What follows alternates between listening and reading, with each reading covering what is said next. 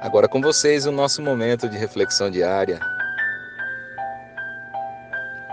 A humildade. A humildade não se define por roupas ou condições, mas se define por caráter e atitudes. Não se compra e nem se finge. É algo que vem de dentro. É um dom que vem de Deus. Humilde é quem tem o coração sensível, que não se engrandece com atos, mas com sentimentos. É quem se sente grande sem ser soberbo, quem conhece seus defeitos e procura os corrigir, para ser melhor a cada dia.